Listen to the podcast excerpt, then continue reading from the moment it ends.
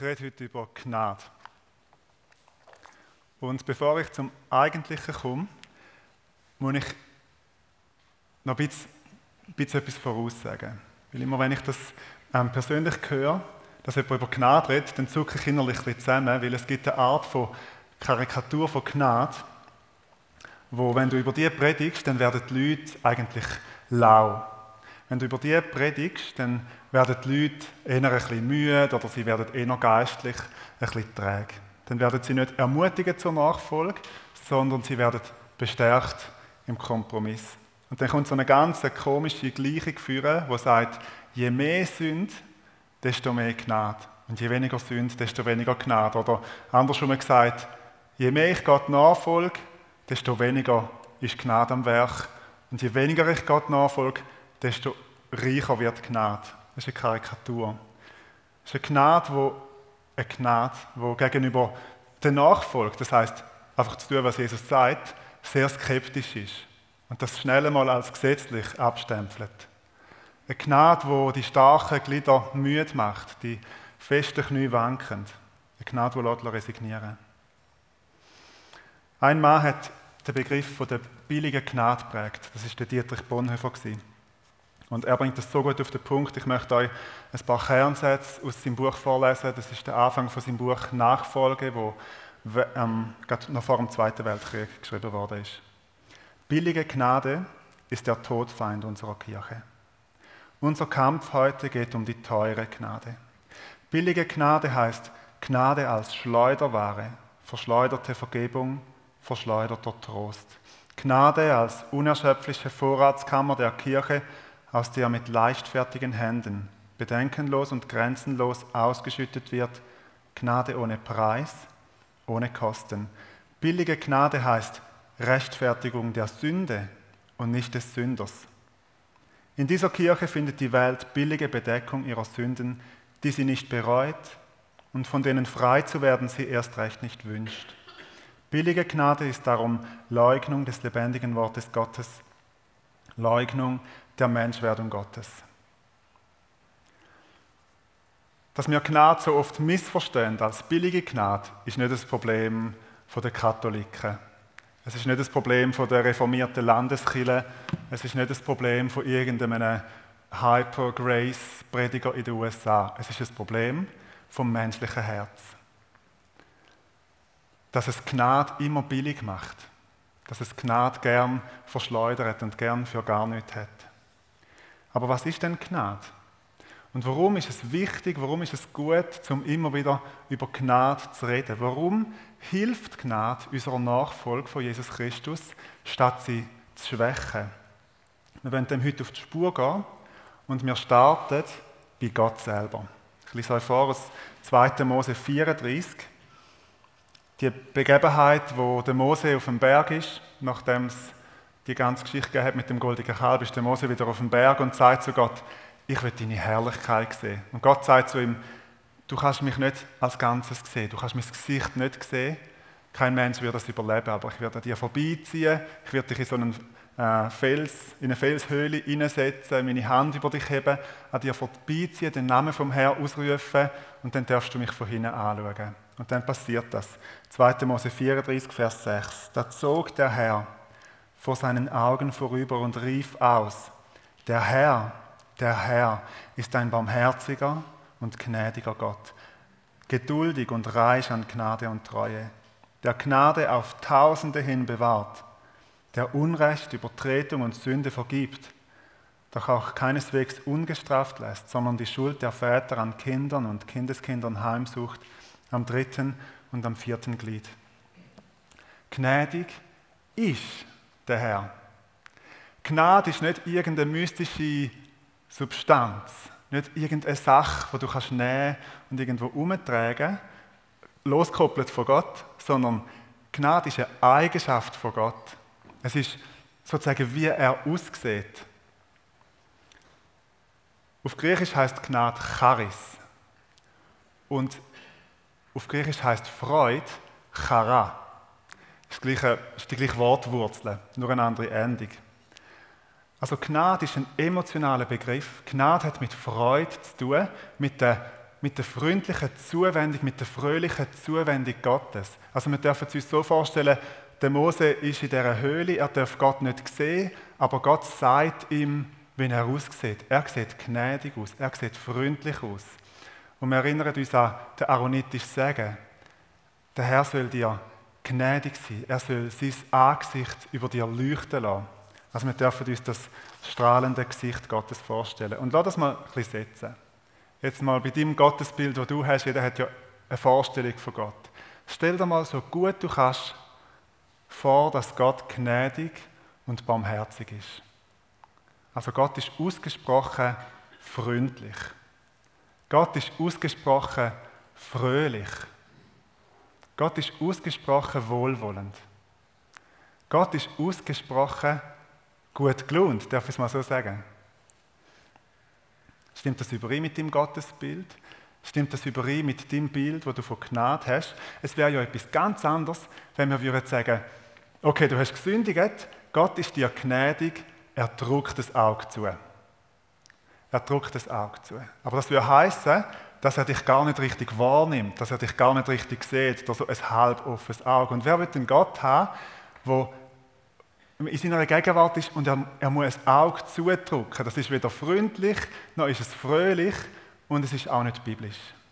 Biblisch ist Vers 8 nachher, da verneigte sich Mose zur Erde, warf sich nieder und sagte, habe ich Gnade in deinen Augen gefunden, so wolle mein Herr in unserer Mitte einherziehen. Biblisch ist nicht, Gott drückt das Auge zu. Biblisch ist, wir finden Gnade in den Augen von Gott. Was für ein schöner Ausdruck. Gnade finden in seinen Augen, wenn er uns anschaut. Mit Freundlichkeit. Und wir dürfen uns das ruhig mal vorstellen. Seit wir Masken tragen, haben wir gelernt, mit den Augen lächeln.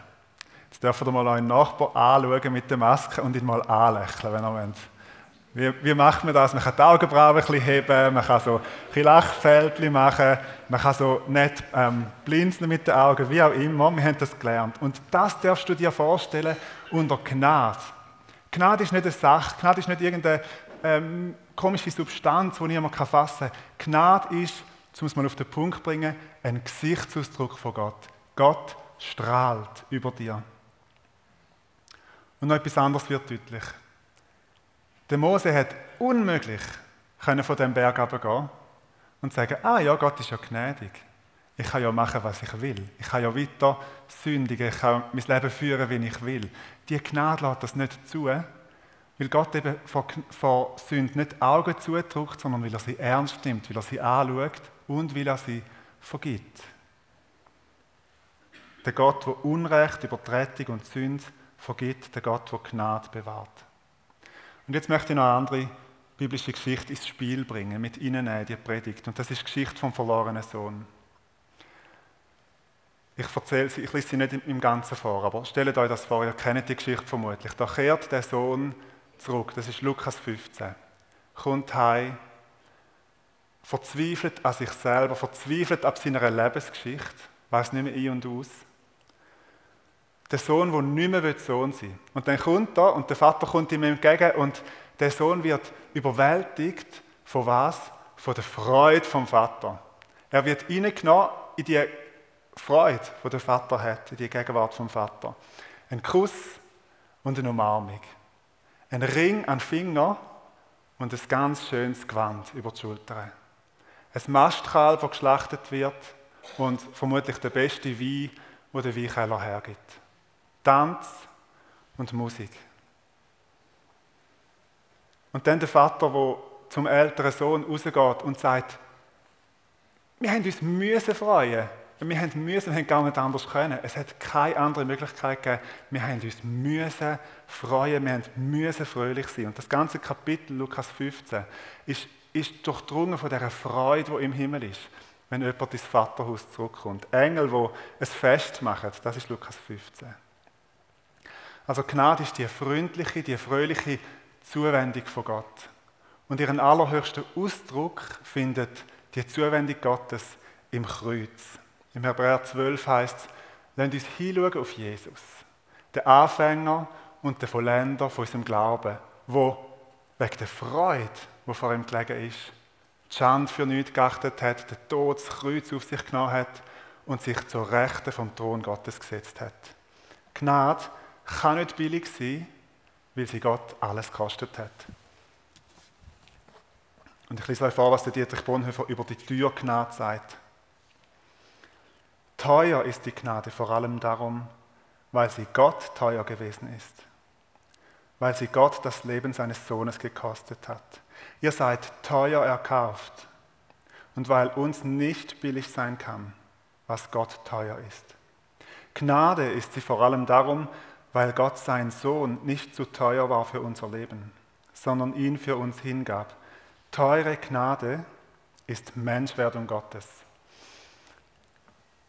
Gnade oder teure Gnade fängt nicht erst beim Kreuz an, sondern bei der Krippe. Wo wir uns in knapp zwei Monaten daran erinnern oder schon in der Adventszeit. Und es heißt im Johannes 1, dass die Gnade und die Wahrheit sind durch Jesus Christus gekommen. Sie sind in die Welt gekommen. Gott ist nicht ein Gott der Philosophen.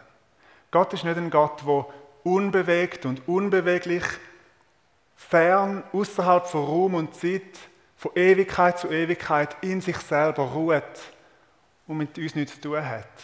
Gott ist gnädig, Gott ist barmherzig, Gott ist freundlich. Das sind Beziehungsbegriffe. Das hat mit uns zu tun.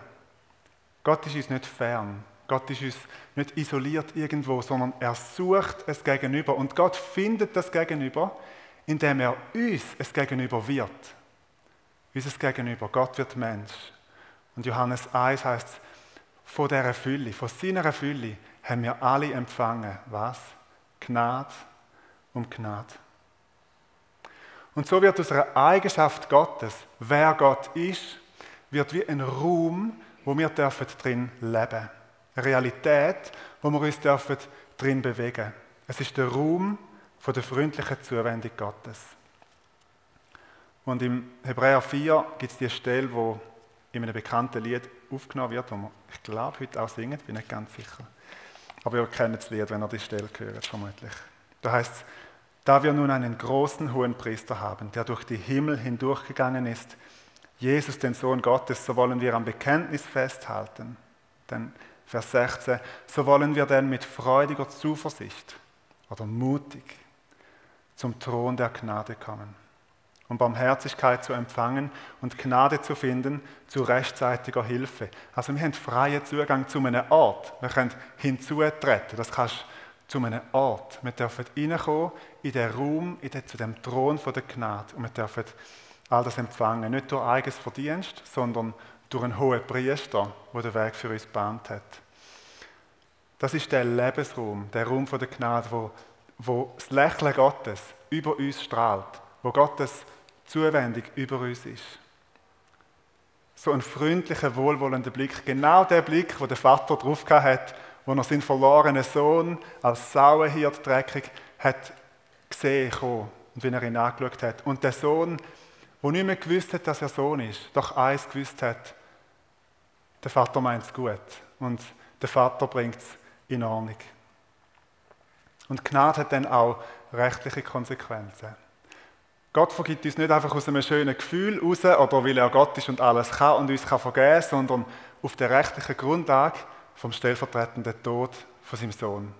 Da ist jemand gestorben, da hat jemand die Schuld gezahlt. Und der große hohe Priester, der den Hebräerbrief davon redet, der hat die Schuldfrage geregelt. Und der hat alles wieder gut gemacht. Und das ist einerseits sehr eine fröhliche Sache und andererseits macht doch diese Art von Gnade uns unmöglich, um es als eine Entschuldigung zu nehmen, um einfach weitermachen wie bisher und um in Sünde zu leben. Gut, jetzt habe ich ein bisschen absurden Gedankengang. Wir müssen es schon voraus entschuldigen. Ähm, ich habe da noch gerne so, also Tupperware. Ich habe nichts gegen Tupperware, aber das spielt jetzt keine schlechte Rolle in dieser ganzen Szene. Stell dir mal vor, die Szene im Haus vom Vater. Wird ja nicht mehr beschrieben, man weiß nur in Lukas 15, in dem Gleichnis, wo Jesus erzählt, dass der Vater rausgeht zum älteren Sohn und ihn probiert zu gewinnen, zum auch zum Fest zu kommen. Aber jetzt stell dir mal vor, es ist ein bisschen weitergegangen, die Party ist in vollem Gang, jeder hat schon ein Glas Wein gehabt und es ist ganz fröhlich. Aber es geht einen Moment, bis das Mastkalb jetzt brötelt ist oder kocht oder keine Ahnung. alle sind fröhlich und irgendwann kommt der Koch und tischt auf und sagt, jetzt können alle kommen und essen. Und alle stehen da, nicht so schön geordnet mitteleuropäisch wie wir, sondern fröhlich, orientalisch. Man geht zum Buffet. Gut, es ist eine fröhliche Sache. Der verlorene Sohn kommt mit einem Töpperwehr. Und der Koch schaut ihn völlig entgeistert an und sagt, was, was ist mit dir los? Was, wo, wo willst du an? Und dann sagt der verlorene Sohn, weißt ich nehme es mit. Ich gehe heute Abend wieder zurück zu der Säue. Und ich hatte dort immer so Hunger gehabt und ich möchte dort etwas zu essen haben. Und vor der absolut entgeisterten Festgemeinde lässt sich das der Sohn einpacken, läuft aus dem Festhaus, aus dem Vaterhaus raus, geht in das ferne Land zurück, sitzt an in den dunklen, engen Sauerstall, packt sein Töpperwehr aus und fährt essen. Das ist zum Glück nicht so passiert. Aber es wäre völlig absurd eigentlich. Genau gleich absurd wie wenn man Gnade als irgendeine Substanz betrachtet, wo man aus der Gegenwart Gottes rausnehmen zu unseren persönlichen Sauerstall nehmen, zum Wissen, dass wir dort hin können, weil wir dort zu essen haben. Es geht nicht, es funktioniert nicht. Warum nicht? Weil Gnade ein Beziehungsbegriff ist. Gnade macht nur Sinn in der Umgebung, im Haus vom Vater. Dort macht es Sinn.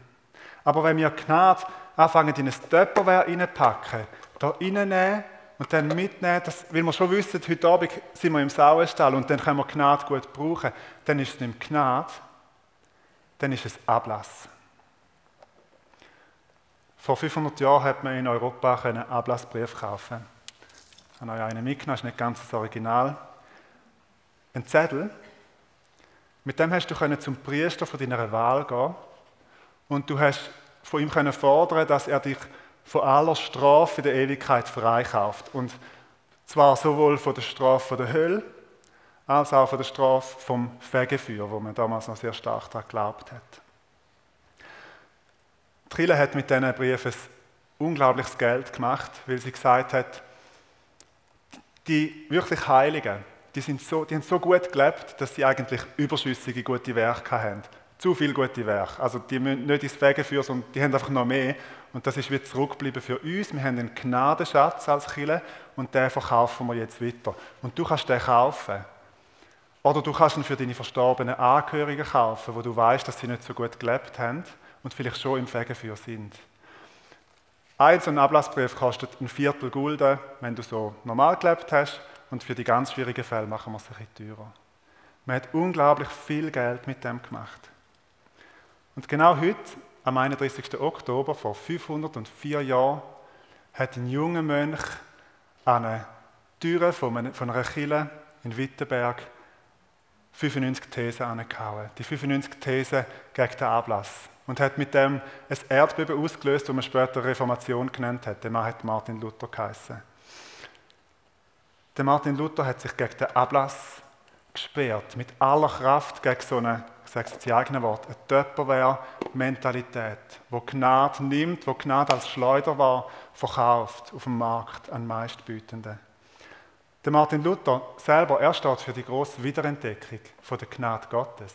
Und er steht nicht für billige Gnade. Für ihn ist klar gewesen, in seinem Leben, auch in seinen Schriften, dass Gnade mit Umkehr und Nachfolge eng zusammengehört. Aber die Versuchung, den Martin Luther misszuverstehen, ist extrem groß gewesen. Ich erkläre euch warum. In der katholischen Kirche damals hat Gnade ein Viertel Gulden gekostet.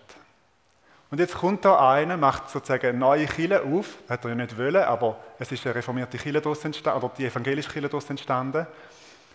Dort ist Gnade gratis. Dort musst du nichts mehr tun, zum Gnade empfangen. Und die grossen Massen sind in die evangelische Kille geströmt, oder zu der, ähm, zum Luther oder zu seinen Nachfolgern, besser gesagt. Weil Gnade jetzt noch billiger zu haben ist. Und das ist so sehr auf die Spitze getrieben worden, die, die unheilvolle Gleichung. Je mehr Gnade, desto weniger Nachfolge ist so auf die Spitze getrieben worden, dass es nur ein paar Generationen nach dem Luther ein Theologe das Zitat prägt hat, dass gute Werke schädlich sind für unsere Seligkeit. So billig ist Gnade geworden. Weil billige Gnade nicht das Problem der Katholiken ist. Nicht das Problem der Lutheraner, nicht das Problem von irgendeinem Hypergrace-Prediger aus den USA, sondern ein Problem vom menschlichen Herz, wo trennt ist von Gott. Wenn Gnade aus der Beziehung rausgerissen wird, aus der Beziehung mit Gott rausgerissen wird, dann geht es unweigerlich schief. Dann landest du immer bei der billigen Gnade oder beim Ablass. Und darum brauchen wir nicht nur vor 500 Jahren eine Wiederentdeckung von der Gnade, sondern wir brauchen es immer und immer wieder in unserem Leben. Gnade heißt, Gott schaut dich freundlich an. Gnade heißt, Gott heißt dich willkommen in seinem Vaterhaus. Gnade heißt, er macht es fest für dich. Er schlachtet das beste Mastkalb. Und Gnade heißt, Gott gibt dir Ruhm, einen Ruhm von der Gnade, wo du darfst sein und wo du wieder darfst lernen, Sohn und Tochter zu sein. Hat der Sauenhirt, der nicht mehr gewusst hat, dass er Sohn ist, schon am Tag eins all seine schlechten Manieren abgeleitet, nicht mehr geflucht, nicht mehr gestunken, nicht mehr gerülpst beim Essen oder was auch immer? Vermutlich nicht. Aber er war in dem Raum von der Gnade, wo er langsam dürfen wieder in das hineinfinden, was es heißt, zum Sohn zu sein. Hat ihn der Vater rausgeschmissen, wo er das erste Mal ein Fluchwort gebraucht hat? Ganz sicher nicht. Es ist eine Frage, in welchem Raum du bist, an welchem Ort du bist und mit wem zusammen. Und in dem Raum der Gnade ist es nicht eng. Da ist es nicht, bei der Säue ist es eng gewesen, aber im Raum der Gnade ist es nicht eng. Da gibt es viel Freiheit. Es gibt einen fröhlichen Gott, der uns auch Raum zur Entfaltung gibt. Aber was es nicht gibt, was es nicht kann geben, ist die Möglichkeit, zum fröhlich und unbefangen weiter im alten Leben zu leben, weiter zu sündigen. Und warum nicht? Weil der Vater dort ist. Also Gnade richtig, richtig verstanden ist nicht die Freiheit zum Sündigen, Gnade richtig verstanden ist die Freiheit zum nicht mehr zu sündigen. Und ich sage das nicht als ein Heiliger, der seit seiner Rückkehr ins Vaterhaus alles richtig gemacht hat, aber wir dürfen immer wieder auch umkehren. Aber wenn Gottes Gnade für dich zur Entschuldigung wird, zum weiter als Sauerhirt zu leben, dann bist du vermutlich der falsche Gnade auf den Leim gegangen. Das Vaterhaus, der Raum der Gnade, das ist für mich wie so eine Bauvorlage für die FG. Und gerne auch für jede andere Gemeinde. Und so werden wir auch gemeinsam mehr und mehr zu so einem Raum der Gnade werden. Eben gerade nicht ein Raum, wo einfach alles möglich ist und alles erlaubt ist, sondern ein Raum, wo, wo du und ich auch als Sauerhirte aufgenommen werden, wo man barmherzig ist mit uns, wo man uns mit nimmt Gerade auch die, die eben an sich selber, an ihrer eigenen Biografie vielleicht völlig verzweifelt sind. Aber es ist ein Raum, wo Gott wohnt. Und ein Raum, wo, wo die Gnade und die Freude vom Vater widerspiegelt. Und in dieser, dem Gesichtsausdruck Gottes ist die Transformation, ist die Veränderung möglich, die wir brauchen. Heute Morgen darfst du den Ruf vom Vater neu hören. Komm zurück ins Vaterhaus. Ich meine jetzt nicht, komm zurück in die FWG, sondern in, den, in das Vaterhaus, in den Raum der Gnade, wo eigentlich Raum und Zeit übersteigt. Komm zurück in die Gnade, komm zurück in die Umkehr, komm zurück, zurück in die Nachfolge. Gott wartet auf dich mit offenen Armen und mit einem fröhlichen Blick. Vielleicht möchtest du heute Morgen den Schritt machen, vielleicht zum ersten Mal, zum wiederholten Mal. Vielleicht möchtest du auch Gebetsministry in Anspruch nehmen, wohin während dem Lobpreis gern Menschen auch mit dir zusammen in das Vaterhaus kommen. Heute Morgen darfst du den Ruf vom Vater hören, bleib in meinem Haus. Oder jetzt in meinen eigenen Worten, leg all deine Töpperwehr-Mentalität ab. Dass Gnade eine Entschuldigung wäre, um heute Abend schon zu wissen, ich kann ja wieder gehen. Und ich darf dann wieder zurückzukommen. Wenn Gnade in deinem Kopf irgendwie eine Ermöglichung ist oder eine Entschuldigung, eine Rechtfertigung dafür, um wieder zurückzugehen, dann ist das so absurd wie die Tupperware-Geschichte, die ich erzählt habe.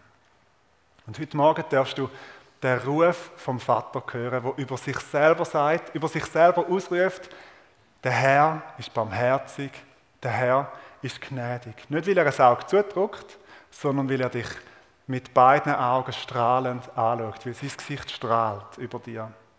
Und du darfst dich neu unter den Blick stellen von seiner Gnade. Und du darfst gerne auch dieses Gottesbild, das du hast, wo vielleicht nicht dem entspricht, ersetzen lassen durch eine Begegnung mit dem lebendigen Gott. Ich möchte gerne beten.